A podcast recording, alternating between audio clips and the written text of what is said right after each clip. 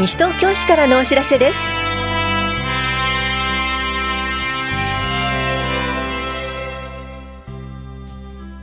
今日は暮らしの便利帳の全戸配布。産前産後期間の国民年金保険料の免除などについてお知らせします。インタビュールームお話は西東京市文化振興課の栗林武史係長。テーマは西東京市民文化祭の参加者募集です。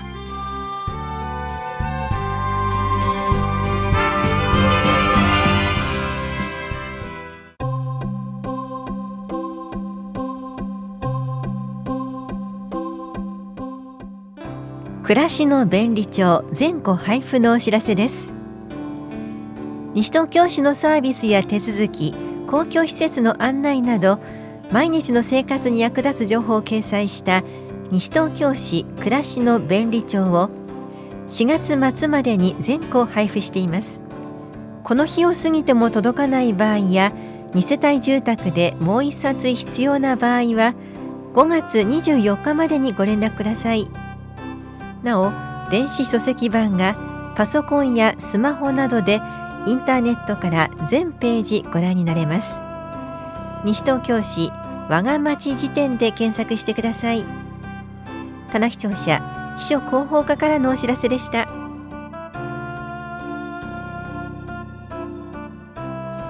4月から産前産後期間の国民年金保険料が免除となりました。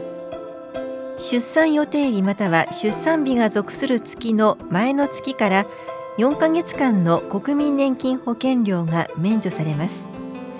なお多体妊娠の場合は出産予定日または出産日が属する月の3ヶ月前から6ヶ月間の国民年金保険料が免除されます。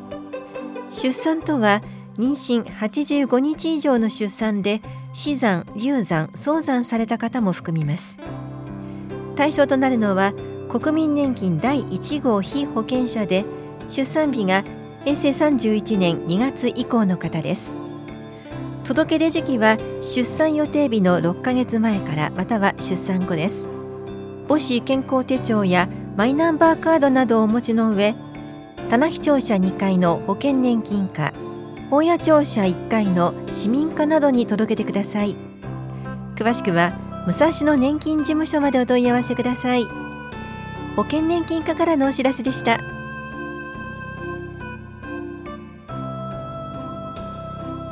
離乳食講習会ステップのお知らせです。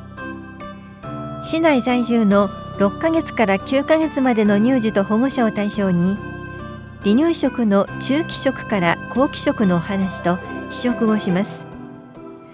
この講習会は5月23日木曜日午後1時15分から3時まで田梨総合福祉センターで行われます。受講ご希望の方は5月9日までにはがきかメールでお申し込みください。お申し込みお問い合わせは市役所離乳食講習会ステップまでです。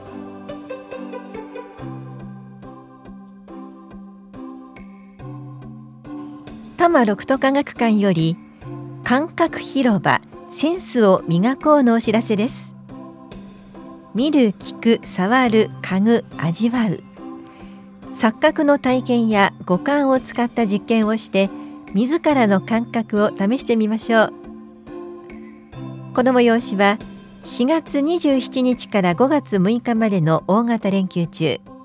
いずれも午後1時から4時まで多摩六都科学館で行われます。入館券は大人500円4歳から高校生までは200円です。当日直接会場へお越しください。詳しくは多摩六都科学館までお問い合わせください。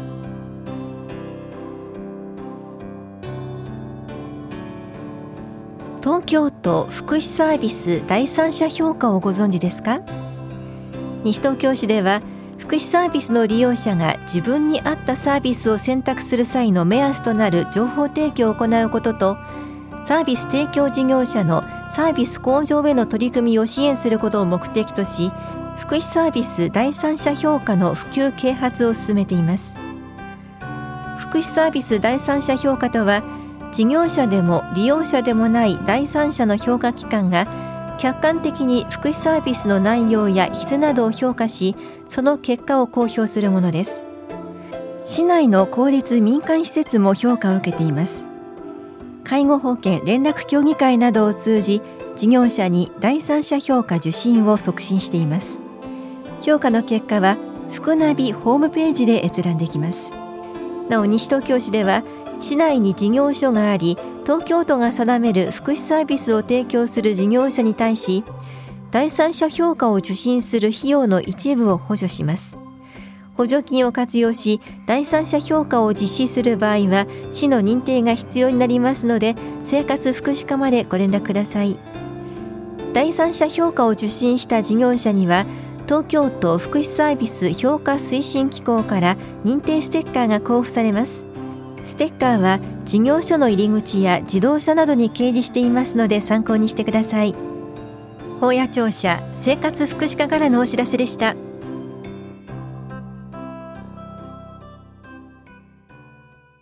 インタビュールームお話は西東京市文化振興課係長栗林武さん。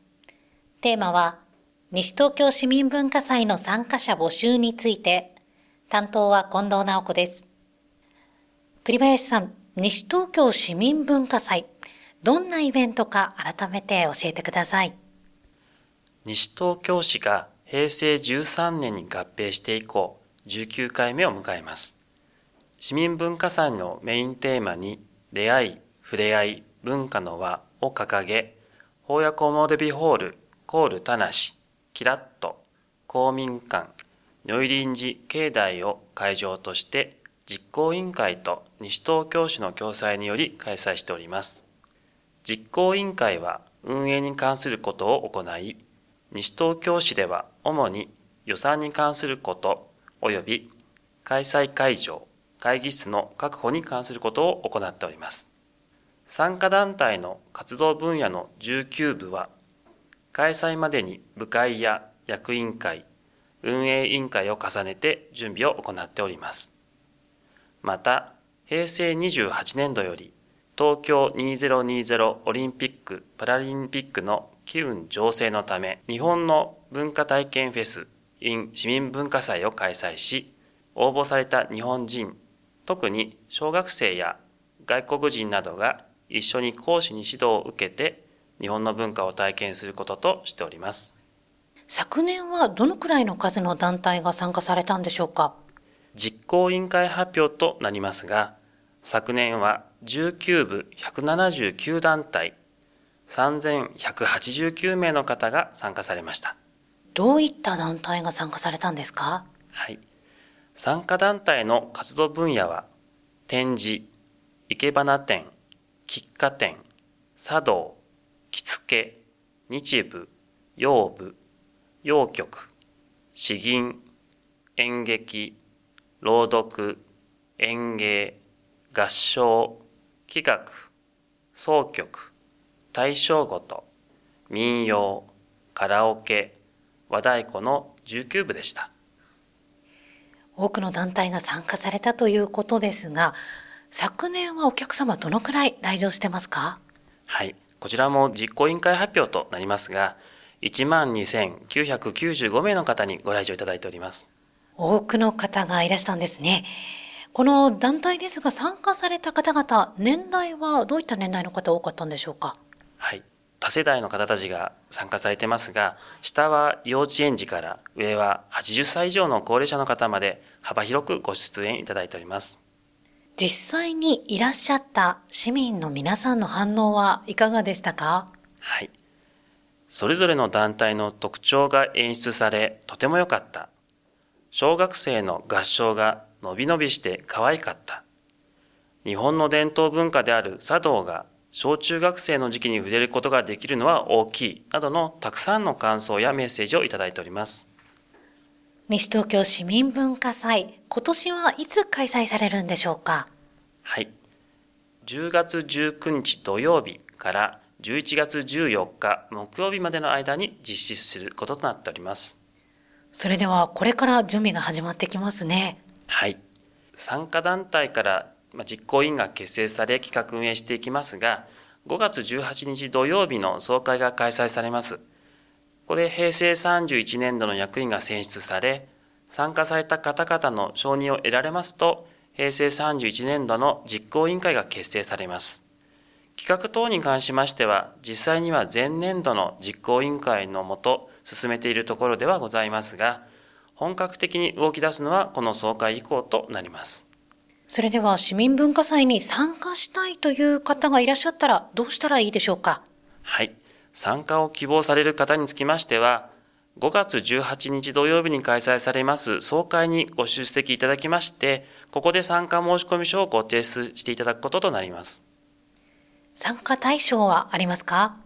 個人は市内在住在勤在学の方としておりまして団体は市内で活動しており会員の半数以上が市内在住、在勤、在学の方としております。詳しいお問い合わせ先をお願いします。はい。西東京市生活文化スポーツ部文化振興課で電話番号は042-438-4040ホームページにも今後アップしてまいります。市民文化祭は市民の皆様と共に盛り上げていくものというふうに思っておりますので、参加団体だけではなく多くの市民の皆様にご来場いただけることを心から願っております。ありがとうございます。インタビュールーム。テーマは西東京市民文化祭の参加者募集について。お話は西東京市文化振興課係長栗林武さんでした。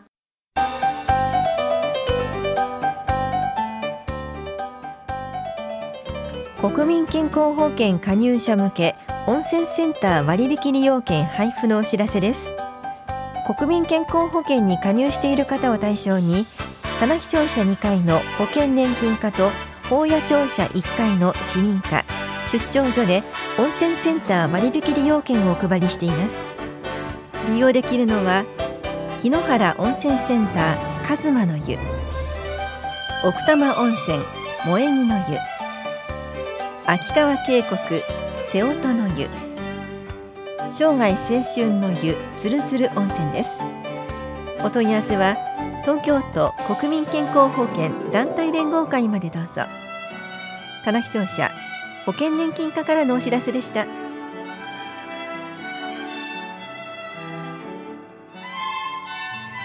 この番組では皆さんからのご意見をお待ちしています。FM 西東京西東京市からのお知らせ係までお寄せください。またお知らせについての詳しい内容は広報西東京や西東京市ウェブをご覧いただくか西東京市役所までお問い合わせください。電話番号は042-464-1311 042-464-1311番です。なお4月27日から5月6日までの大型連休中市の一般業務はお休みとなります。市の施設の休みの日程は季節ごとに異なります。花バスの運行とゴミ資源物の収集は通常通り行われます。以上西東京市からのお知らせ。亀井さゆりでした。